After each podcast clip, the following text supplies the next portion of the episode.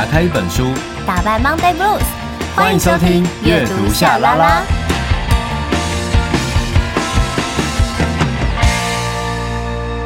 欢迎收听阅读夏拉拉，我是夏雨桐，我是陈夏明。我们有 IG 粉专跟 YouTube 频道，记得搜寻阅读夏拉拉，追踪订阅，设定抢先看。夏明如何过了这个短短的两天的小小假期？有觉得稍微休息到吗？我觉得有哎、欸，有吗？因为可是我看你好像还是有一些是有些东西在弄，比如像夏拉拉，就是还是有一些很零星小小的事情得要你处理，这样子，你这样会觉得我放到假。但毕竟这个休假也只有两三天呐、啊。我跟你说，以后你就像我一样，就是你知道生日月，你就去玩一整个月。我也很想，我之前真的是这样。哦啊，你之前都会出国？对啊，之前刚好就会我的生日就是首尔书展的时间，啊、所以我就连续两年都会在首尔过。我我本来好棒哦，好像二零二零年吧，我都还排了先去日本，然后再去首尔，然后再、嗯、再回来这样。不料这样很棒哎，就就疫情啊，没，没办法。哭哭哭哭，真的是哭哭哎、欸！哎呀，好啦，但是我觉得有两天的那个短短的充电，应该是心情上会好很多。我我觉得有差，因为这两天等于是说我出我是礼拜一出门嘛，然后我礼拜一上午的时候还是把一些工作做完了，嗯、然后下午就出发。哎、欸，只因为我工作都做完了，所以说。就完全可以放轻松去玩，然后一路上就可以，你知道，一直吃东西啊，享受阳光啊，嗯、就觉得太快乐了，嗯、太好了，哇，很棒哎！我我我最近就是其实工作没有这么的忙，对，但就是有时候会这样，会突如其来的，接下来要一直忙。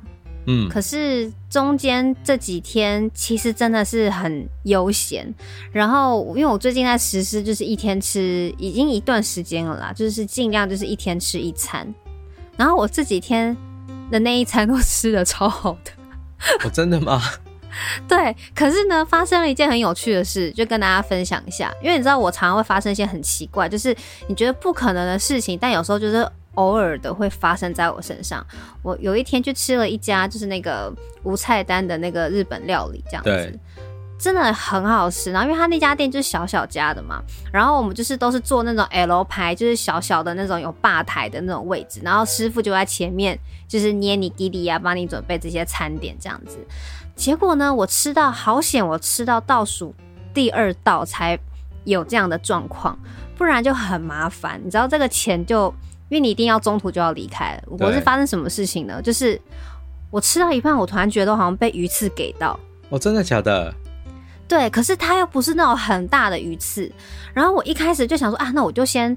就是吞个东西好了，就是我在吃的时候就觉得它好像粘在我的那个舌头，但是比较后面。那因为你知道，就是吃这种霸台的，你总不可能在他面前，然后手伸进去，去去挖你的那个舌头去找那个鱼刺吧。所以你就舌，你因为因为是而且是在外面吃饭，你就觉得当然不可能做这种事情。所以我就想说，好，那我就试试看用舌头或者是喉咙，就是吞咽口水的方式，看有没有办法，要么就把它吞掉，不然就是把它往前挪挪往前。就是把它往前推这样子，对，哎、欸，可是就怎么弄都弄不起来，然后最后就觉得，哎、欸，好像吞进去了，哎、欸，没有、欸，哎，它好像卡到我的那个扁桃那个扁桃腺的扁桃腺的地方，呃。就会刺刺的，怪怪的，可是没有到很痛，但就是会不舒服。然后后来我就说，哎、欸，我去一下厕所。然后我去厕所啊，你知道，我就拿我的那个，我就拿我的那个化妆品嘛，然后打开，从那个镜子里开始看，然后就看，想说到底那那根刺在哪里？我刚刚怎么看都看不到，可是就是有一个东西的感觉，就是让我很不舒服。然后因为我我回去座位上还有最后一道是那个海胆的，就是海胆的尼基里。然后我还想说，好，我就是在吃。我看我有没有办法把它给吞掉，结果后来发现就是还是吞不掉，就它就是好像黏在那边卡在那边超不舒服的，所以我最后是它的那个味噌汤跟甜点我都没有吃，我就先走了，对，就离开了。我就跟我朋友说不行，我觉得我一定要去看个医生，因为我真的很不舒服，就内你就是内心会有点惶恐，你知道，因为你你的脖子就是你往一个地方拐还是怎么样，就是。你都会觉得怪怪的，你反正你就是觉得有东西在那边。然后后来我就去看了，我常常去看的一家加医科，可是因为它不是耳鼻喉科，就是我常去看，他主要是看我肠胃的。对。但他就说他帮我照了一下，他是说，因为我本来就有那个胃食道就是胃酸逆流的状况嘛，所以他就说我喉咙是真的有点肿，然后可能真的有点被鱼刺割伤，就有一点破皮还是什么的。但他看也是没有看到任何的鱼刺，他就说有可能你那个异物感是鱼刺。吞下去的时候可能割到你的那个喉咙还是什么的，所以你会有感觉。我就说好吧，好吧。他就说，可是如果你还是不舒服，你吃了一天的药还是不舒服，那你明天你可以去耳鼻喉科看。然后我拿完药出来之后，我就在想，如果还是不舒服，我明天再去看。那我干嘛要？如果真的一直不舒服，我干嘛要忍这一个晚上？因为我看时间，就是那个耳鼻喉科应该还是开的。然后我当下看完医生，我还是是一直觉得卡卡的。然后我就想，不管，我就再冲去，又再去看第二家，看耳鼻喉科。然后呢，去看耳鼻喉科的时候，哎，你知道现在诊所就是很多人都在排队，就是其实真的要等很久。然后后来终于到我了，然后进去看的时候，他就说，他说哈，鱼刺割到，他说你是马上过来还是怎么样的？我就说没有，我有先吞一些东西，但是都没有用。就那医生还讲说，麻烦以后就是。吃东西我被鱼刺卡到，不要老是像什么以前人家说的什么吃饭啊，什么喝醋啊，喝东西。他说我跟你讲，那都没有用，而且还有可能会割破你的喉咙。哦、然后我就觉得，啊、呃，好可怕！我完全都没有想过这件事，因为。以前都是这样嘛，就是说你噎到还干嘛，你就吞饭啊，还是什么的。他说这都是不对的，然后他就瞬间超紧急的哦，就是而且他的那个紧急的状态会让我很紧张，可是又有一种觉得哦，终于有人好像可以解救我。他就拿一个很长的那个，就是可以照往喉咙里面去照的一个内视镜的东西，对，然后一只手就用那个。就是那种厨房用的卫生纸有没有？他就像先包在我舌头上，然后他的一手就拉着我的舌头，其实有点痛。对，你这你这就被他拉舌头，然后你你要一直发出哎、欸、的这种声音，哎、嗯欸、这样的，他就一直拉着你的舌头，然后就拿那个探测镜，然后就往里面照，然后他就说是这里吗？那里吗？哪一边比较痛？他说我是我没有看到，我就说没有在右边，右边别好像那边真的不舒服。然后他就进去又拿出来，就这样两次。然后最后他就说：“是右边吗？”我说：“对。”然后他就又拿了一个小镊子，然后就用灯照，然后一样拉着我的舌头，然后他就镊子就这样从我喉咙里拿出一支一根大概快两公分的鱼刺，好厉害哦！然后很细，然后很细，可是它还蛮硬的。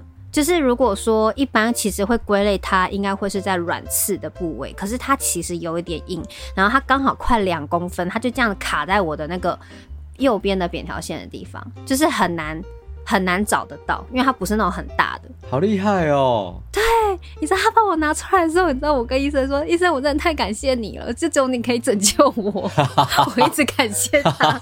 然后他就说，他他从头到尾就只有一直重复说。以后吃东西吃慢一点，然后再来就是给到的时候千万不要吞饭，这样很危险。对，什么的真的很危险。对，然后我当下就有这种天啊，我被解救的感觉。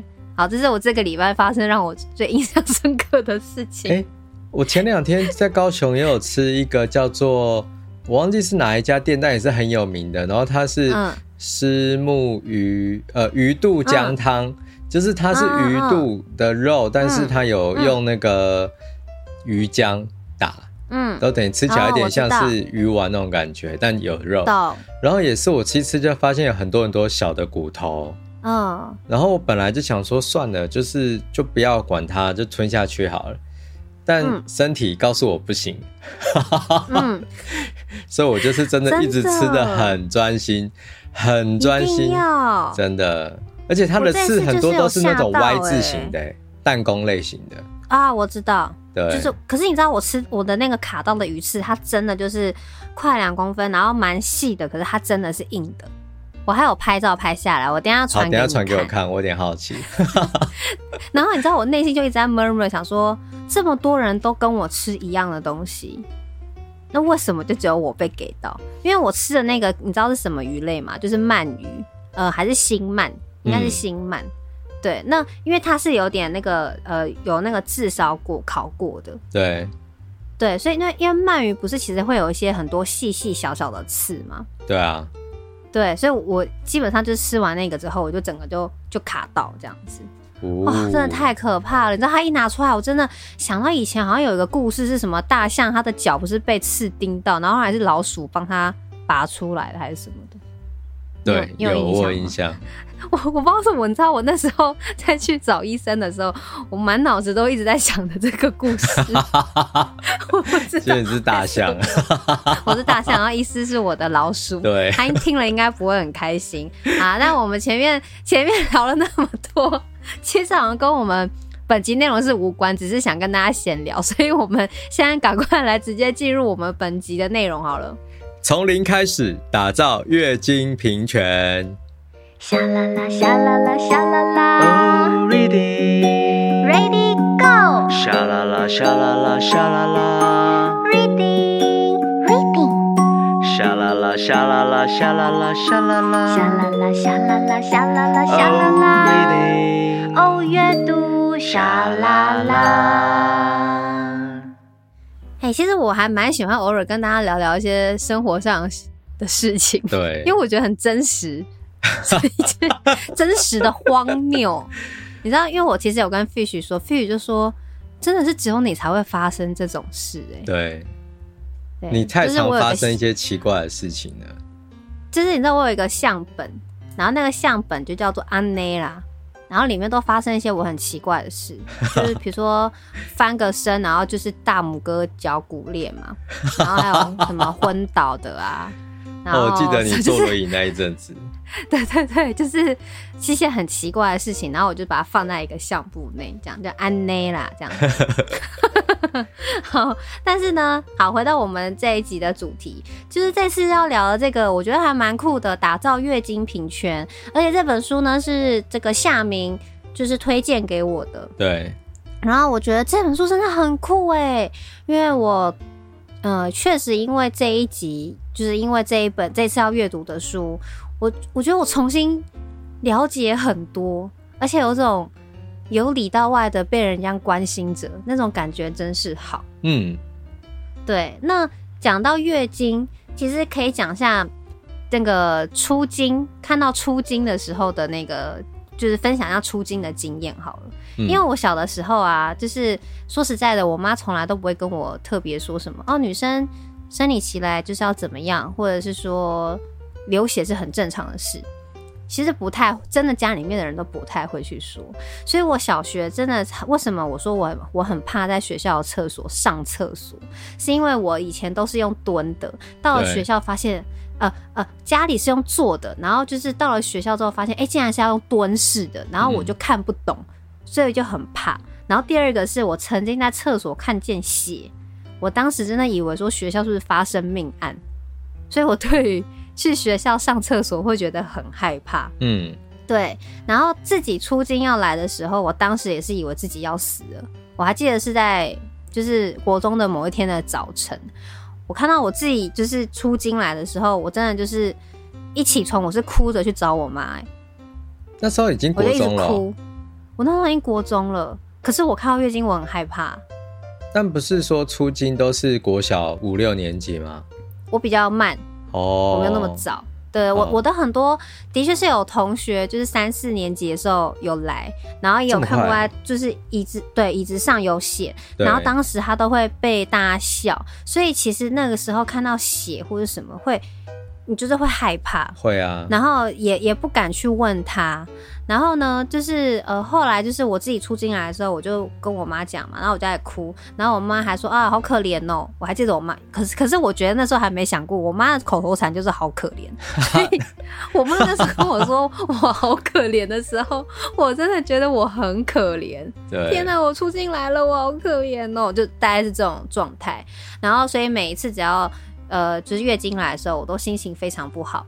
可是呢，这样的症状大概就是，呃，因为我国中跟高中我是念了六年的女校，嗯，那因为都是女生嘛，所以其实每个人都有月经。所以当时后来对于月经来这件事情，我觉得还蛮平常的，就是大家都会很直白的说，哦，我月经来了，对，你月经来哦，然后或者是卫生棉，我我们就可以直接大拉拉的拿着走。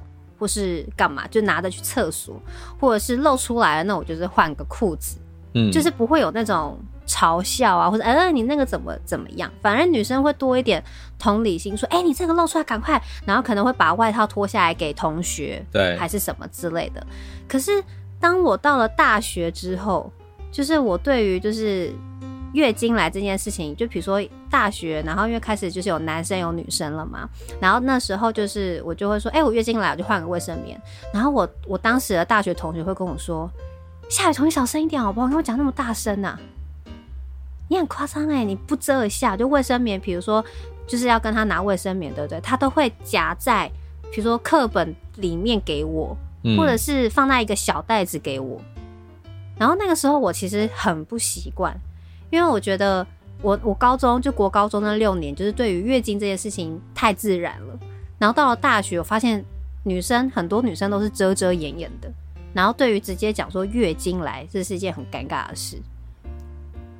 所以我反而是因为到了呃大学，然后有男男女混班，然后大家对于月经的态度是这样，我才开始知道说，哎，我好像太大辣辣了。然后甚至是后来，呃，我进这一行工作，因为我包包就是不是会收的很干净的那一种，嗯，就是月经，是真的哦，就是像卫生棉干嘛的，的对，很大一包。然后我卫生棉就是会，比如说我月经就是要来了嘛，或者是来的前期，我怕我怕我会。没，就是一定要有些准备。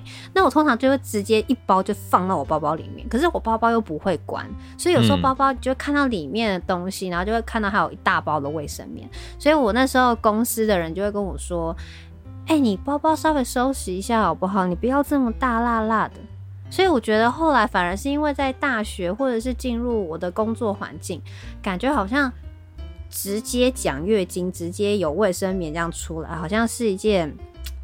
就是不太好的事，对，我们应该要秀气一点，不能这么粗鲁的感觉。嗯，这就是很妙，所以我才会说，呃，今天就是要跟大家分享的这一本书呢，让我有一种觉得，哎、欸，好像对于自己跟月经，好像有一种某种的结，好像被打开的感觉。因为我说实在的。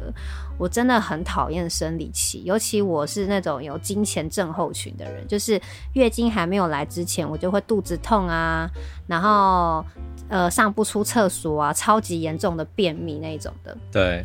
可是是无解的，因为那个是一个生理状态，嗯，所以每一次就是呃，比如说心情不好或干嘛，然后听到异性朋友开玩笑说你是大姨妈来哦，你生理期来哦。你就会更火大。你说对啦，不行啊，对，真的。然后有时候重点是还没来，你知道吗？还没啦。他说：“那你现在是怎样？你是生理期不会来了，就是还要被人家这样，对，就会很生气。那我也想啊，因为我不想啊，就是你会想，就会想发飙。对，所以我就觉得，好像以前呃到现在的经验，就是对于月经、生理期这些，就是它都是充满很多负能量的一个。就它承载很多负能量，应该是这样说。不知道像夏明，你对于就是如果大家你身边的人女生在讨论，哎、欸，你会听到吗？会听到有人在讨论月经这件事吗？我其实国小的时候，我印象深刻是有一天，然后我们班上的女生，应该是整个年级的女生、嗯、都被叫到礼堂集合。嗯，然后他们回来的时候都拿了东西。哦，然后什么东西？但我们都不知道那是什么嘛？吃的吗？对、啊，但隐约好像会知道说那是那是月经，但其实我、哦、我那个时候就我哎、欸，我记得我跟你讲过啊，我小时候就是看我妈妈的化妆棉，就是你知道她的化妆的地方是在有时候会在呃那个叫什么，就是客厅的一个客厅跟餐厅。客厅跟厨房中间的一个角落嘛，嗯，所以它里面就会放，就是我每次经过，只要看到有化妆品，然后旁边有化妆棉，我都会很不好意思，因为我一直把化妆棉以为是卫生棉。嗯啊，有有有，你有分享过，我讲过这件事嘛？对，你也有讲过，你一开以前以为说月经是蓝色的，那不呃不是，是我一个朋友说他教书的时候，对对对，哦、对对对对对，他说他学生都以为月经是蓝色的。对，就是就是阿凡达嘛，哦，什么东西？啊、就是，但是哎、欸，要出续集了，要出续集了。对，然后就是那时候，呃，我我有印象，就是那时候要扫厕所嘛，嗯、然后就是我有，因为我每次扫厕所，然后我有扫过，就是就是大大便，那叫什么大便隔间吗？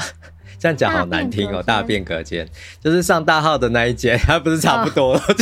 哦，哦，对呀、啊，反正就是那个有垃圾桶的小隔间里面，就是有时候就是就是会有那个那个血嘛，或者是就是卫生棉张开的这样子。然后我还记得国高中的时候有上家政课，嗯，然后呃那时候的老师们。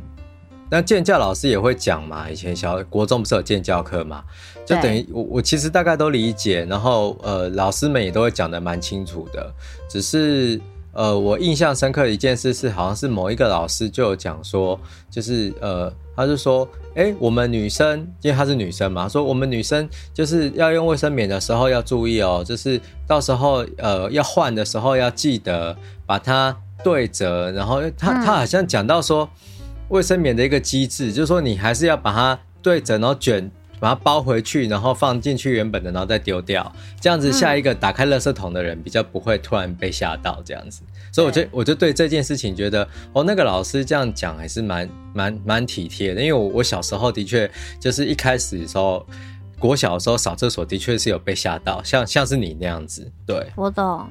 你知道我我高中的时候啊，就是我不是说我们以前都会有那个，就是那时候有点像射监阿姨，嗯、对，然后他不是都会跟我们讲一些性教育，说什么女生跟男生就不能怎么样，然后女生洗澡的时候，就是就他们男男女生就是可能刚在刚交往，然后都有那样的悸动，没有发生性行为，可是就是男生就是的什么，反正类似就是。他的精子在他的身体外面就对，然后回来泡澡的时候，精子就游到他身体里。后来有有有，你之前讲过，我对讲过这个，对不对？我想那个精子应该可以得金牌吧？对，非常厉害，很锻炼这样，很锻炼，感觉他肌肉很发达。对，然后然后呢，我我还有听过这位射箭跟我分享过一件什么事情，你知道吗？他就跟我们在讲说，也也一样哦，就是在讲那个卫生棉就是要把它包好的这件事情。虽然我觉得。这件事情是好的，是因为我觉得这样让打扫的人其实会比较比较好，就是比较方便，不然其实这样会有点可怕啦。然后，啊、但他那时候跟我们讲的讲的故事，我就觉得很很妙。他的意思是说，当时他有一个准备要论及婚嫁的，就是学生准备要论及婚嫁了，然后就是因为他卫生习惯很不好，就是因为他。呃，什么上厕所的时候没有把那个卫生棉折好包好，所以被男生的那个妈妈看到了，就知道他是一个没有家教的小孩，好烦哦，所以就不让，所以就不让他儿子跟他结婚。我我觉得、欸、我，高中的时候，舍监就是这样跟我们讲这些莫名其妙的故事。他可以好好讲，啊、他可以像我老师那样子讲就好了，啊、大家都会懂。他干嘛一定要就是在吓你呢？对，所以以前我都会觉得，可是你知道吗？真的会因为这样子说，然后我我都会觉得哦，没有把它包好，就是一个没有家教的事情，就是真的有被灌输哎、就会觉得哦，我一定要把它弄好，因为不然人家会以为我没家教。就是每次在做这件事情的 OS 就会变成是这样，尤其是在年轻的时候，哦、对啊，尤其是年轻刚开始就是接触到这个讯息，然后之后的一段时间，现在就真的，因为现在我们接触很多的知识嘛、资讯这些，当然心态上就不会是这样。可是过去有一段时间，就是 内心就是 你知道这感觉很妙。这完全可以理解，因为他他背后有太多奇怪的道德道德教训，被放在一个很中性的身体反应里面。嗯，所以你像我们我们光是这样子聊，也聊了十几分钟，就是那种你知道，我们从小到大的听到可能跟月经的一些呃奇怪的教训。嗯，或者是一些很陌生的感受，其实，在今天我们介绍这本书，它都会提到。然后，我想大家应该听完今天的节目，会有很多很多的收获。所以，我们今天要介绍哪一本书呢？找不到朋友。你还有我。阅读下拉拉你永远的阅读伙伴。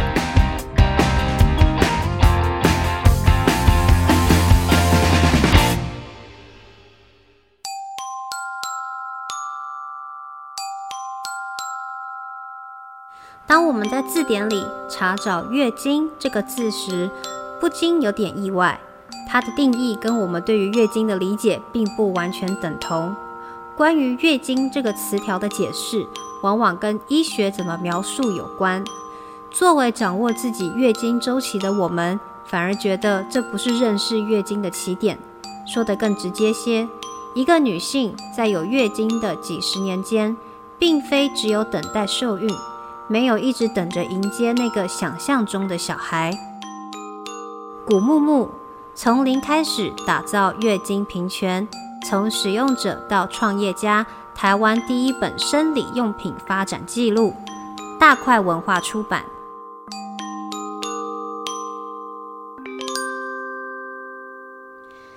今天要跟大家介绍的书就是从零开始打造月经平权，从使用者到创业家，台湾第一本生理用品发展记录。我真的觉得太厉害了呢，真的很酷诶。而且我从这一本书也重新扭转我现在对很多生理用品它的一些就是不正确的刻板印象。对，所以我觉得。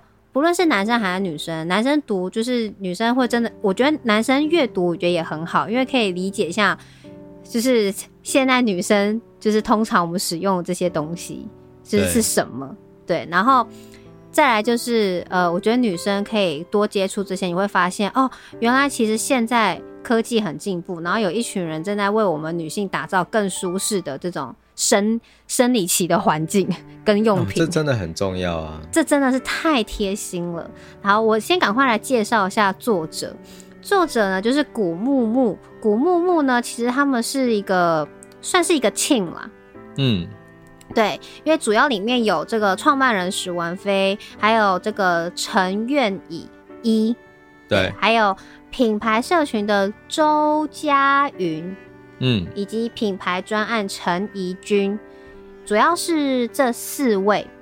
好，那古木木呢？他在里头其实主要就是要跟大家来分享，就是这十五年，就是十五年前女性生理用品是大概都是哪些？其实大部分就大家知道，就是卫生棉跟那个植入棉条啦。可是。当时的状态就是大家不太会用棉条这种东西，而且用棉条非常的难买，所以从二零零八年到现在二零二二年，我们有非常多的就是生理的用品，比如说就是卫生棉，刚刚讲过了棉条，然后还有这个什么吸血内裤、月亮裤，然后跟月亮杯，还有什么月经碟片，新的，嗯、对。有越来越多种的东西，但其实最主要都是为了，就是你知道，每次女生生理期来的时候，真的会很痛苦。那个痛苦是在那个生活上的不便，我们可能会因为生理期来这件事情，我们要舍舍弃掉很多的事。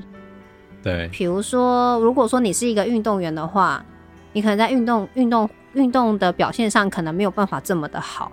如果你要比赛，嗯，对，或者是你是一个。长呃长时间，当你是外科需要做手术的医师，如果是女医师，你做手术要做站好几个小时，那你生理起来的时候，你没有那个时间去换卫生棉啊。对。那我觉得除了方便方便的使用的程度上之外，还有就是舒适度。像、嗯、呃，我觉得在书里面探讨很多关于卫生棉它的材质的问题。那因为它很多层，其实很厚，很容易让女生就是会可能长疹子啊、不舒服啊什么，啊、所以才会有这个所谓的布的卫生棉。这个后面也会跟大家分享到，因为我觉得这个真的是扭转我对布的卫生棉的一个印象。因为我过去一直想说，为什么要就是我懂环保很重要，可是这个环保让我我觉得好像处理生理期来的时候，好像生活上会有很多的不便。这个都是还没有去了解，嗯、然后你从旁边这样看，你觉得好像只是单一在诉求环保这件事情，但其实不是。对，就是可能它的材质上，其实跟一般的卫生棉比起来，更不容易让女生容易长起疹子还是什么的，嗯、就它使用的舒适度会比较好。这个都会在这本书里面全部他都会讨论到，真的是台湾第一本生理用品的发展史。很有趣，而且里头也有提到，像棉条在过去啊，就是他不能，你不能直接买，都要偷偷买。然后我就好像是被归类在医疗用品。医疗用品对，可是我是真的有印象，就是以前我妈的朋友，就是他们在分享棉条，都说哦，我从国外买回来干嘛什么什么的。嗯，因为我妈妈还有个，对，因为我妈妈还有个朋友，他就是他呃他的，因为他的另一半都是呃老外，就是他就是很很热情很开放，然后对于他会他是那种很。很有冒险的，就我小时候看她啦，我会觉得她就是一个风情 万种，然后呢，很就是很勇于冒险、很有魅力的那种女性，就是跟我妈妈感觉就是非常的不一样。然后她就是那个时候就是开始在跟我妈妈讲棉条的，然后我那时候都觉得这个是什么东西，好好奇怪哦。可是那时候对，然后她那个时候包装都是散散包装，因为就是从国外这样买的嘛，就是她都零零散的，她就这样偷给我妈几个，但我妈她都不会用。嗯，对，就是有，我的确是有这样的印象。好，那在这个书中呢，我觉得在一开始的时候，呃，可以跟大家讨论一下，就是大众如何理解月经的医学常识呢？好，那他在书中就有提到，就是教育部国语词典简编本里是这样定义月经的。生理机能成熟的女性，约在十四岁及呃至四十五岁之间，每月子宫黏膜脱落所发生周期性阴道阴道流血的现象，称为月经。例如，月经的产生代表了女性生理上已成熟且具有怀孕生子的能力。好，所以他的在书里头他就写说，我们在字典里查找“月经”这个字的时候，不禁有一点意外。因为它的定义跟我们对于月经的理解并不完全等同。对啊，关于月经这个词条的解释，往往是跟医学怎么描述有关。但是呢，作为掌握自己月经周期的我们，反而觉得这不是认识月经的起点。说的更直接一点，一个女性在有月经的几十年间，并非只有等待受孕，没有一直等着迎接那个想象中的小孩。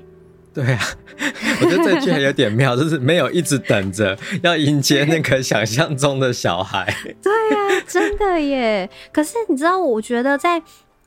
呃，从小我自己啦，我自己的环境，真的的确就是说，呃，因为我觉得像比起来，等于就是我妈妈她的那个时代，你看要买个棉条其实是很困难的一件事情。然后大家都会觉得好像要呃生理期好，我们就只能用这样的方式，就是用卫生棉，然后已经很方便了。然后对于讨论呃生理期、月经，大家都是用一个比较。就是隐晦的方式，你那个来哦、或者是就是哦，那就用这个就好。对，他也不见得会特别的，就是告诉你。可是我印象很深刻，我以前呃，我外婆那时候知道我生理期来的时候，呃，不是外婆啦，就是就是外婆的外婆，哎、欸，这是怎么讲？别的外婆 啊，不是不是阿祖已经走了，是呃外婆的，反正就是别的那种旁边亲戚老人家。哦，别人家的外婆，别人家的外婆，因为他也是，因为我也叫他阿伯啊，我也不知道该怎么叫他。但他听到之后，他就跟我，还有跟我讲过一句话，哎，他就说，说什么？你啊啊，你你来了，那个以后不能随便跟男生睡觉哦。啊？嗯，当我那时候国中就是生理期月经来了之后，然后呃，长辈跟我讲的话是这一句。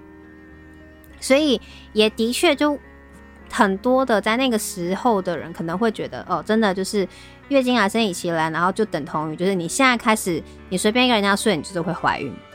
唉，所以长辈会这样子提醒你，就会这样子去说，对，那就会变得其实你，我觉得像我的小时候，就是因为妈妈也不会特别跟我聊月经这件事情，所以我觉得自己的身体，呃。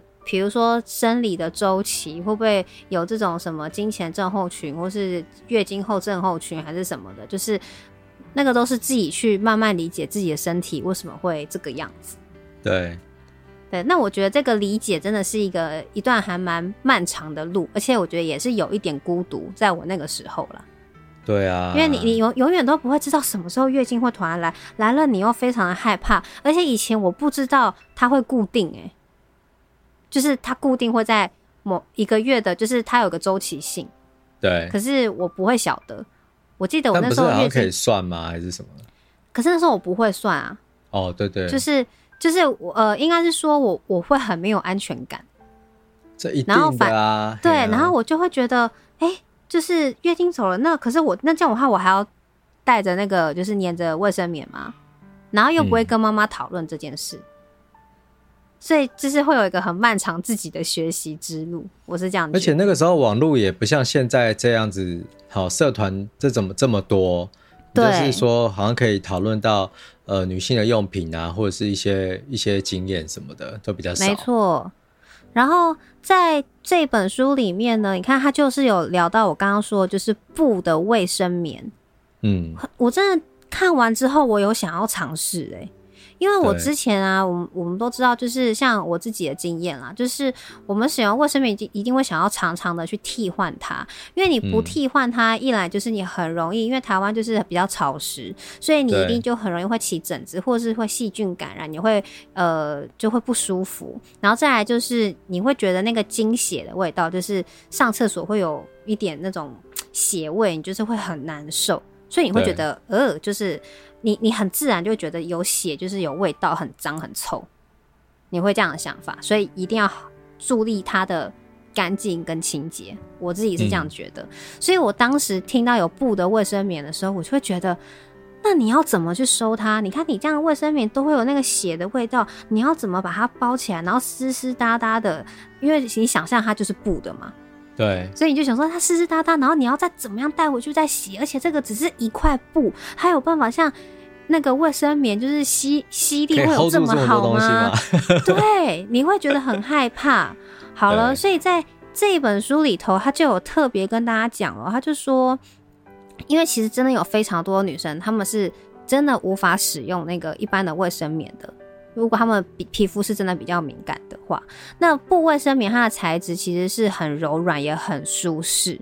然后呃，很多人就是也有提到，就是说很害怕经血的味道，所以有一位就是叫做呃罗仙云的硕士论文。它叫做呃，这个论文叫《步入女人心：以布卫生棉探讨永续消费的经验与学习》。他在这一篇论文当中有记录了几位受访者，然后他就有提到，就是说，其实呢，会有这个味道，是因为卫生棉，就是抛弃式的卫生棉，它的材质跟经血结合，会散发出这种可怕的味道，所以使得女性都认为都对经血有不好的印象。所以你就会觉得哦，经血本身就是恶臭的。可是其实没有，因为受访者都说，其实卫布的卫生棉吸了吸收了精血之后，没有什么味道，顶多清洗后就是你要晒久一点才会干。但是在使用上的难度并没有那么的高。而且一开始的时候你会想说啊，那这个布的卫生棉它又没有地方可以粘，啊是要怎么怎么在内裤上你知道固定？然后后来也是看了它上面的照片才知道说，哦，它那个翅膀的地方就会，对，它有缝扣子，所以就可以把它给扣起来。然后在里头，它也有特别介绍布卫生棉里面所使用的棉花的吸力有多好，而且有非常多很可爱漂亮的这个花花布棉花一些，嗯，还有那个它的花呃花色也很可爱。然后它的这个扣子啊，你刚好用完带回去，对不对？刚好可以把它折起来，嗯。然后因为它的吸力很好，所以你也不用害怕说，就是我刚刚说的，好像会变成一块抹布，就是滴滴答答的，很可怕。所以你知道，在还没有理解这个产品的时候，自行就先脑补了，然后就会觉得这样一定 hold 不住我们可怕又很臭的月经，然后就会先很抗拒这些没有使用过产品，然后勉强的接受啊，好吧，就是只能选择好像就是卫生棉或是什么的。他以前他在书里面也有提到说，好像呃，刚大家在推广这件事的时候，有一些消费者会认为说，嗯、呃，为什么要退化？就是好像我们已经时代走到已经可以用卫生棉了，为什么我还要回过头去用一个相对来讲不这么进步的那个布卫生棉呢？好，真的，我，我觉得的确，我也有这样想过，哎，所以我才会说湿湿哒哒的。我真的以为。布卫生棉就是会像是那个抹布一样，吸完经血之后就一坨在那边这样子。对，所以等于大家对布卫生棉其实就不理解嘛。对那为什么会不理解？有可能就是因为大家对于月经的讨论太低了，低到就是说好像它好像根本就不足以成为一个选项。那这就很可惜啊，因为假设他用了，反而让你可以解决那个味道，哦，那不是很好吗？嗯、对不对？对啊，而且感觉在使用上好像比较亲肤材质会比较舒服，因为像呃男生真的可能没有办法理解，因为女生在生理期来的时候，你知道垫那个很厚，像什么三十公分啊，什么三 D 防漏侧边啊什么的那些，那个其实它都很多层，然后。如果有时候它包覆性没有这么好的时候，它就会跟我们的皮肤它是会摩擦的。那、哦、好辛苦哦。对，就会非常不舒服。那有时候我们因为怕呃生理期来的时候，我们大部分可能还会想要穿个裤子，合身一点裤子，就为了想让它包覆性更好。可是呢，也因为这样它会更不透风。然后你知道现在夏天要来了，多闷热，热死。对，你知道就算穿裙子，你说要透气好了。我我平时我也一定要再穿一件安全裤，因为为了要让它的包覆性要很好，不然你在移动，你做任何动作，你都有可能就是卫生棉会歪掉啊，因为就是对，就是没有办法那么贴合，所以你一定要再穿一件安全裤。就会真的很累哦，好热哦。其实我觉得男生应该可以想象，就是像我小时候有穿过那种三角内裤，可是它是那种很小孩子那种很紧很小，就是那种反正很贴身很紧的那一种。那以前不知道嘛，那以前像松紧带的那个位置啊。它就是你就是太紧，所以你一脱下来，整个腰都是一圈，你知道吗？对，勒痕，勒痕，然后那个勒痕也罢，那其他包住的地方的时候，就是也会长疹子，因为就太太封闭了嘛。嗯、可这还只是一层布而已哦。假你就想，就以我的角度来思考，假设我要用卫生棉，那那提到它又不是一个布料的东西，嗯、就它可能是人工布或是什么的嘛。嗯，那的确就。完全可以想象那种闷跟那种湿的那种感觉，很痛苦，超级不舒服的。啊、好，然后呢，你看讲到就是刚刚呃刚刚提到就是呃有布的卫生棉，再来就是聊到棉条了。然后在这本书里面，我觉得特别呃聊到它特别的标题是写的“棉条黑暗期”。我觉得这真的非常的有趣。然后他在这一篇特别找就是台湾棉条品牌凯纳的这个创办人凡妮莎来受访。然后在这一大篇呢，其实真的也会让我想到过去大家对于棉条的污名化。因为我以前啊，我已经大学了，但我使用棉条其实还是偷偷摸摸的。即便那个时候已经不像是呃我妈妈那个时期很难购买，她一定要医生就是一定要指指定。就是说你需要用还是什么的才可以买，嗯、就是那个时候已经是你去美妆店都可以买得到。嗯、可是呢，你知道使用棉条，大家都会说，哎、欸，你你一定是那种性经验很丰富的人才有办法使用棉条。为什么？因为大家都觉得棉条你要塞一个东，对，你要塞一个东西进去，然后所以大家就会污名化说你一定是有性经验才有办法使用。卫生棉条，如果是没有性经验的人，是无法使用的。这怎么可能呢、啊？对，可是他们都会这样说。那就是以前大家就是你你知道吗？我那时候用卫生棉条的时候，我也是因为好奇，主要是当时呃，我们有时候会有些，我那时候已经工作，有时候有些工作是有时候可能要下水，还是要干嘛的。然后我就听大家讲说，就试试看棉条。然后那时候买棉条回去的时候，你知道还偷偷摸摸的，然后不然不敢让妈妈知道我用棉条，好辛苦哦！因为心里面会真的觉得好像那个时候的用棉条好像是你怎么会选择用一个东西，好像是插入阴道，讲难听一点就是会变成是这样子，就是他会有一个做呃一个画面，然后大家就会觉得哦，你就是一个性经验很丰富的人。嗯，就是他莫名的被有一点等同这件事情，而且这东西他也呼应到了，就是台、嗯、也不是台湾，就是说有一些社会其实他对于处女膜这个东西好像有奇怪的想象，但实际上我最近就看一些资料，他就说根本处女膜就不是膜啊，对啊，它没有一层真的在那里，它只是一个环状的结构而已，没错。然后当我们用“膜”这个字眼去谈的时候，那很多的人就误以为说，哎，那这样子的话是不是就是有一片东西在那？可是问题是它不在那里呀、啊。对，它不在那里。那你怎么会去相信一个虚？就是它的命名的方式让大家产生了一种误认，而这个误认又会让，就是你知道。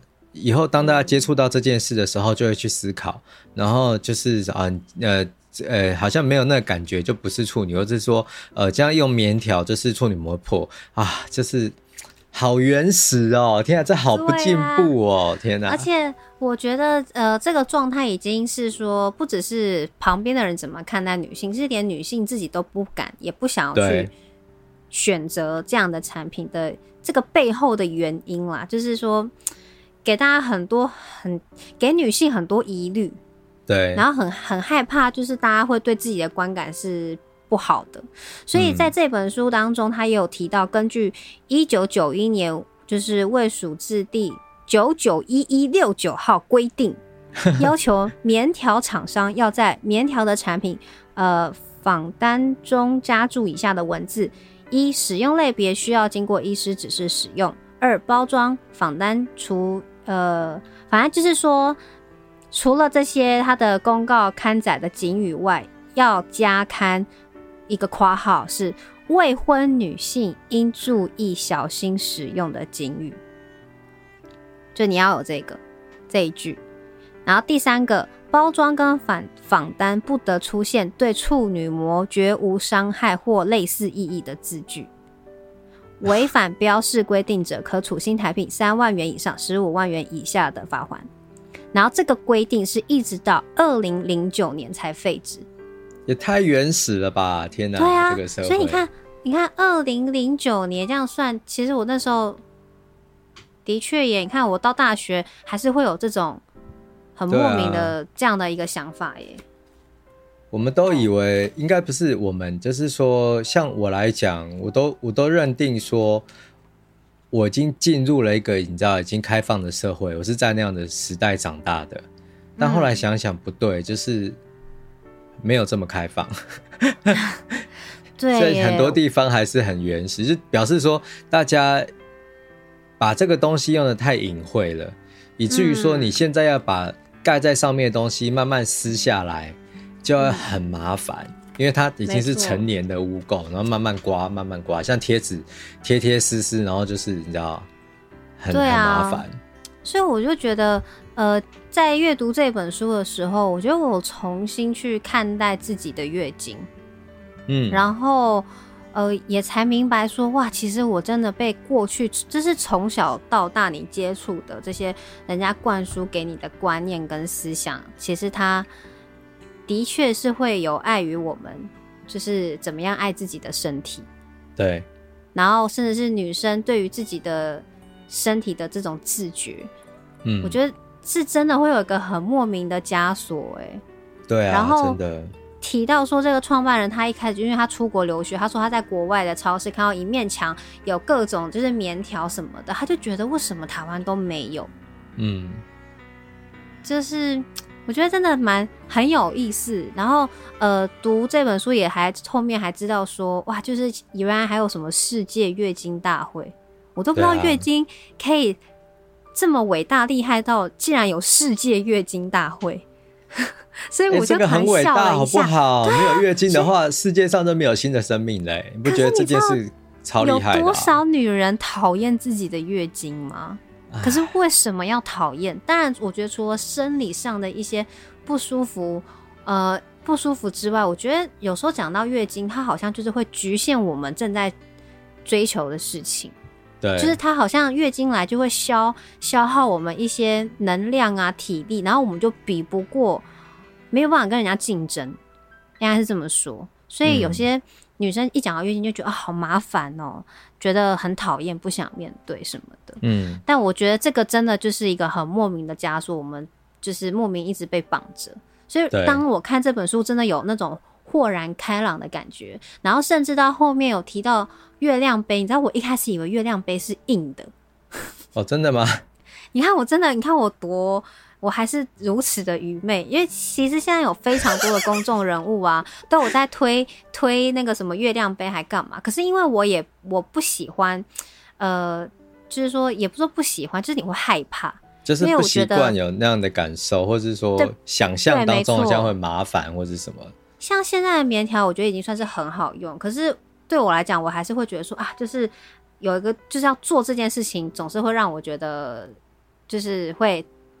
没有那么习惯，我觉得应该说是害怕，应该这么讲，就是等于有一个不是自己身不是自己身体里的东西，然后要放进去，你就是会有点害怕，嗯、所以就是不敢去尝试。但是我觉得，呃，从这一本书当中，我觉得可以了解这是一个女性自觉的一个进步，包括到使用月亮杯或港，因为它这些所有的产品的推出。不是说商人想要赚你的钱，而是说怎么样让女性在生活里头，在即便是在生理期间，就是我们可以选择多一点选择，然后让自己有一个更舒服的一个状态或是用品，然后让自己的生活品质更好。嗯，对，所以我觉得我因为这本书学到非常多，然后也让我开始会想要去尝试。对现在的大家说的这些新的，不论是月亮杯也好，或者是什么，呃，刚刚、嗯、有提到的那个叫什么碟片还是什么的？哦，对对对，还有月经碟片，呃、因为现在很多东西都是正在集资上线了嘛。对对啊，觉得蛮还蛮酷的，我觉得真的很不错的这本书，强烈推荐给大家好好阅读，嗯、会觉得学到非常多东西。嗯。日子一成不变，生活不太新鲜。阅读夏拉拉，陪你阅读点亮每一天。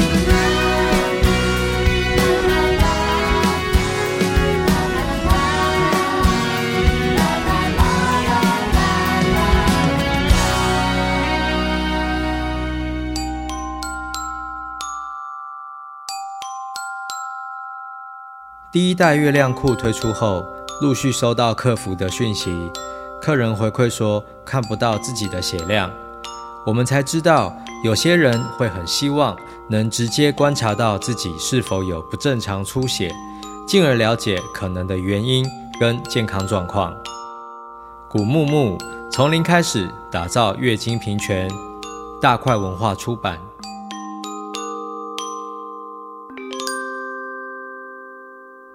好，那我就用男生的观点来看，就是我觉得这本书带给我的一些刺激呀，哈。我说实话，我觉得这本书啊，一开始我是因为他这个编辑是我朋友嘛，嗯，然后我那时候看到他推这个书，其实我第一个感觉是这个书好像跟我无关，嗯，因为我就觉得，毕竟我我没有月经嘛，对不对？所以我就会觉得这好像跟我无关，然后。可是我后来去看了一下，因为他后来有提到这个书嘛，相关的书的的资讯，那我就去查了他的那个目录，我就发现，哎，其实好像蛮有趣的。嗯，那我再开始看，我才发现，就是虽然说好像我国中就有上过建教课，然后我对于一些生理知识我理解。嗯甚至就是说，长大之后，其实我也算是，我觉得自己算是进步的的人，所以我会关心这么多的议题。嗯、可是我发现，我对于就是月经这个概念，我非常的无知、欸。哎，嗯，哎、欸，但是我觉得，我觉得真的是已经不要讲男性了，我觉得就是连女性。对，本身很多都还是很无知的状态了。真的，就是完全可以理解到说，这是一个已经是一个新的世界，你知道吗？在你眼前开展。嗯，嗯然后 我我就看了这个书之后，我觉得我最大的理解是什么？你知道吗？是他讨论到 CC 数。嗯，我一直不懂月经，就是说它到底是，例如说它是二十四小时无间断一直在流。还是它是一个累积，然后到一个量自己流啊？怎么？因为我我不懂嘛，对不对？嗯嗯。然后我对它的量我也不太理解，因为我我我所有的知识只进只有在那个就是那种类似呃广告上面看到的那种，就是蓝色的卫生棉的那种感受。那实际上真的看到的，也就是厕所里看到的有写，可是我其实根本不知道说那些东西就是那个量或是什么。会是怎么样。结果我在看了它里面有讲到说，像月亮杯，它他们在设计的时候有那个 CC 数，就可能是量比较多的时候是三十 CC。嗯，你知道三十 CC 这个数字对我来讲就是一个天启耶，有没有很夸张？蛮夸张的，天启天启都出来了。因为我但是我觉得可以了解，因为对，因为你完全不懂，你没有办法去知道说，就是那那个是什么样的状况。对，然后。而且我我在里面就会呼应到我后来，因为我有些朋友其实是做那个那个女，就是呃有些朋友是女性主义者嘛，哈，所以其实我有时候也会从他们的贴文里面去看到说，呃，例如说我我就看过我的某些朋友在用月亮杯这件事情，可是那个时候因为我还是不能理解，可是现在我加上哦三十 CC，那我我就完全懂了。然后我还印象深刻，就是说那个女性主义者的朋友说。他用了月亮杯，发现那是太棒的事情，因为他、嗯、他他可以好好的观察那个血哦，然后就是刚好可以好好的观察自己的身体的状况。对，然后他也提到，就是就是你刚才不是谈到说，哦，那个血的味道有可能就是血跟那个卫生棉之间的化学反应，就它可能有一些味道这样，那个材质的问题。对，然后等于就是你知道，其实这些东西是很细微的，然后。如果说我们就是好像就呃都不理解它，然后也不知道有什么样更好的选择来让我们的生活过得更舒适，那那真的太可惜了。然后我男生来讲，我觉得读这本书很好，因为他他一方面是他在谈月经这件事，可是我最喜欢的部分是他用商品设计角度来谈。嗯，懂。因为如果我们只有谈月经本身，那是性教育也 OK 啊。可是当我们在谈到它是一个商品设计的时候，你可以感受得到，就是那个对象是被尊重的。嗯，因为他有提到说，我我印象很深刻，他里面有谈到，就是他要设计那个月亮裤嘛。对。然后他说那个月亮裤啊，就是因为开始他们没有钱，所以只能够用比较选择的布比较少，所以他们就是只能够挑，例如说黑色、白色。他就说啊，那就挑黑色好了，反正比较多的人可以可以看得到。好，那个那个，就很多人比较不想看到血吧，或者是什么的。对。哎，就他们就用了黑色之后，结果呢，就有客人会回回回馈他说，这样子我看不到我的血量。因为他们要侦测自己是不是有不正常的出血，然后血这个东西会不会有不同的颜色？嗯，然后我就觉得，哦，这真的是太太重要了，因为他对于多数的男生来讲，好了。月经，它除了当做是某一种，就是看到别人心情不好的时候，然后就说：“哦，你月经来哦，这样子。”这是生活当中很容易听到的那种不舒服的话嘛，对不对？嗯。可是第二个，对男生来讲，其实他的感受就是什么？就是那就是某一种排泄，就可能有些男生会把它对应到，例如说梦遗或是什么的。可是那个本质上是不一样的东西，因为他他他他。它它可以拿来观察的东西更多，就是它它并不是一个就是纯粹的排泄，它是它是我们可好好的观察月经是可以看得到，你知道身体的一些状况，自身的健康状况如何？对啊，所以我就觉得说，嗯、呃，男生来读这个书的话也很适合，一方面是。它里面就是很多的案例嘛，就是他要设计这个东西，就要发现材质不对会怎么样，嗯、然后就要再去想办法用别的设计。嗯、可是这东西它有点故事感，所以你你在看的时候就可以理解到说，嗯、哦，原来就是呃，光是一片卫生棉、布卫生棉、月亮杯，它它不是只有表面上看到的那个样子，它它是一个、嗯、有个很复杂的设计的流程。然后你看完你也会懂很多的事情嘛，然后。我在看这个书的时候，我我真的很感动哎，因为你知道，一个文明的社会啊，他就是会去做这么多细微的事情，来让某一些族群他更舒服。嗯，然后对啊，很感动哎，我觉得看这本书有那种啊，原来有被一群人这样这么细心呵护着的。对啊，就是因为这只有他们才懂我们女生每个月这样的辛苦，或是我们的压力。对啊。所以我就觉得说，这个是很很值得阅读的一本书。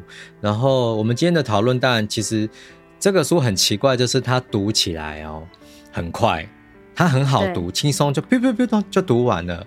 可是你知道吗？嗯、我们从刚才我跟彤彤这样聊聊到现在，我们基本上哦只是聊到这个书很粗浅的部分哦。嗯，这是很奇怪的东西框框而已。对，所以就是如果说你对于。呃，假设你是女生，你对于说现在你有哪一些生理用品的选择，好，你想要知道的话，啊，我觉得那你可以读这本书。那假设说你是男生的话，你更应该来读哈，从零开始打造月经平权。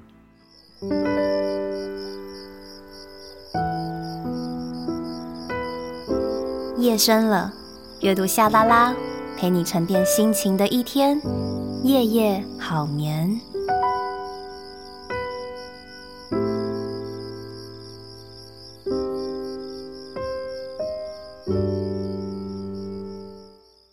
你现在收听的是阅读夏拉拉，每周一晚上八点定时更新，我们会陪你一起阅读，打败 Monday Blues。希望在这个往后啊，都可以看到，即便是男生去帮女生买卫生棉好了，都不用尴尬的说、嗯、哦，卫生棉一定要把它放在纸袋里。现在还会放纸袋吗？现在是是，有些人会问说，你需要放在纸袋吗？哦、还是会问？对，店家会问，然后我还也印象很深刻，就当时有推出，就是在讲说啊，就是你来买卫生棉，然后他店家很贴心，帮你把卫生棉放在纸袋里，然后男生帮女生这样买是件很贴心的事，然后男生也不用尴尬，然后那时候大家都说哇，很棒哎，有一个纸袋这样子，但我那时候都觉得哦，有这个纸袋好麻烦哦，因为 因为你会觉得很定得，你知道吗？有时候你甚至是你知道卫生棉，如果说它。我买比较多包，或者它比较大包，我看那个纸袋有时候还放不下，然后那个折不起来，你知道吗？那你就觉得这个纸袋这样定的要干嘛？就我为什么不能直接？那封口还开开也是看得到。对啊，我为什么不能就直接拿着走呢？而且我说一下，男生，你如果真的要帮我买卫生棉，你这么贴心，你帮我买，我很谢谢你。但就是何必还要加一个？就是哦，不好意思，一定要放在纸袋里面。所以我印象很深刻啊，就当时推出这件事情的时候，然后跟广告的渲染之下，很多人大家都觉得哇很不错，然后觉得用纸袋这样很很棒还是什么的。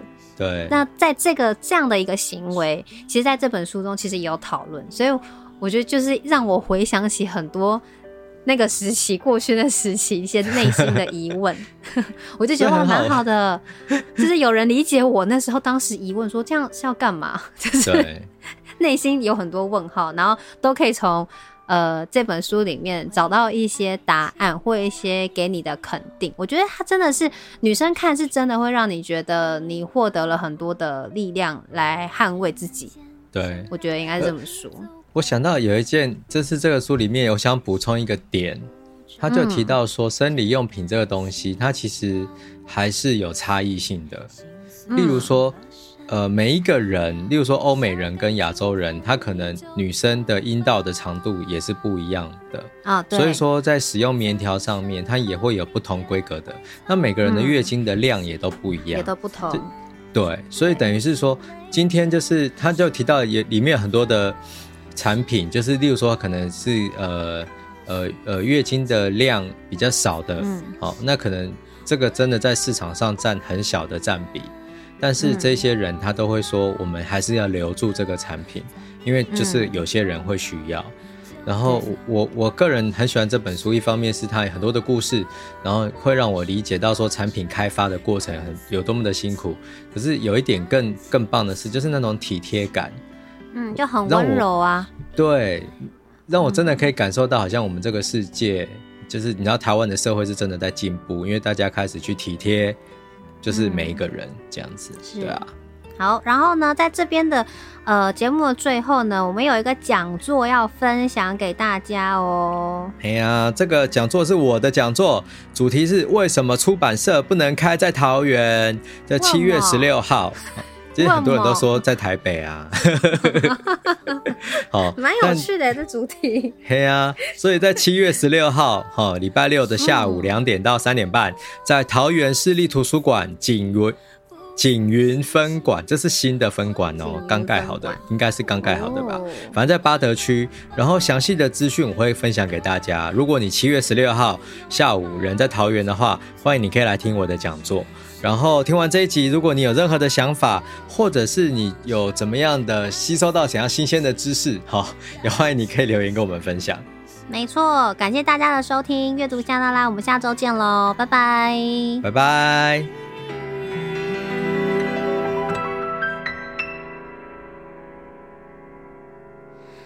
或许放手，看似无请单亲，相信那是因为我爱你。